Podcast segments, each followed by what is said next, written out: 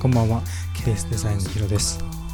このポッドキャストはみんなが少しでも自由にというテーマでフリーランスデザイナーが等身大の姿を毎日配信するポッドキャストです。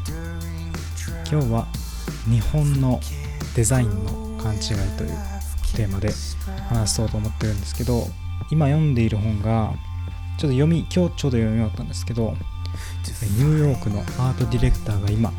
日本のビジネスリーダーに伝えたいことっていう本ですね。これ結構前かな最初。2019年4月ぐらいに出てすごく気になってたんですけどなかなか手を出せずに。でもなんか読みたかったんでとりあえず読んでみようと思って今読んでるんですけどそれがすごく面白いところがあったので紹介するんですけどそれが今日のテーマである日本のデザインが少し勘違いされているというところです、まあ、この本っていうのは、まあ、要はブランディングちゃんとしましょうみたいなことを言いたいんですよ。どうやってブランディングするんだっていう。日本の多くは上手にブランディングできてないよっていうことをこのニューヨークので働いているアートディレクター目線でいろいろと噛み砕いて、説明をしてくれているんですけどまあこのブランディングがなんで大事かっていうところは今はまあ物よりビジョンに皆さん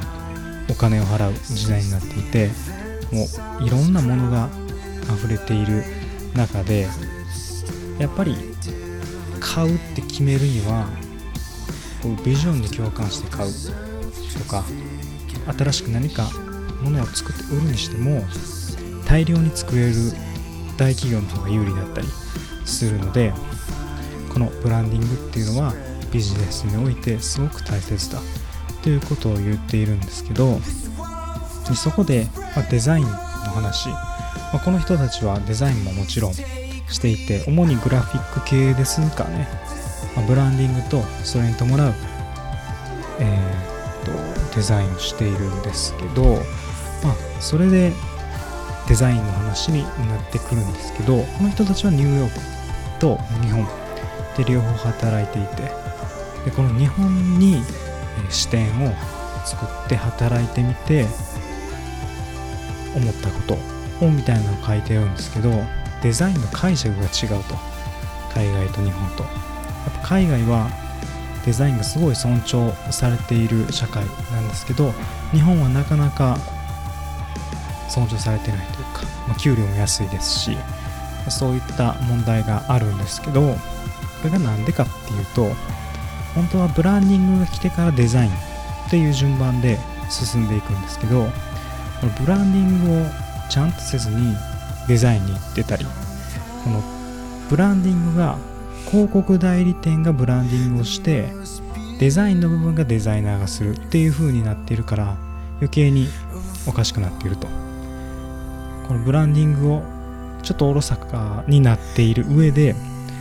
このデザインっていうのはもう見た目かっこよくするものでしょみたいな感じに思われてるんですよね。決してそうではなくてブランディングを、ま言語化だったり、まものに、え落とし込んだ時にしっかりとそのブランドの世界を表現できるっていう、え一貫した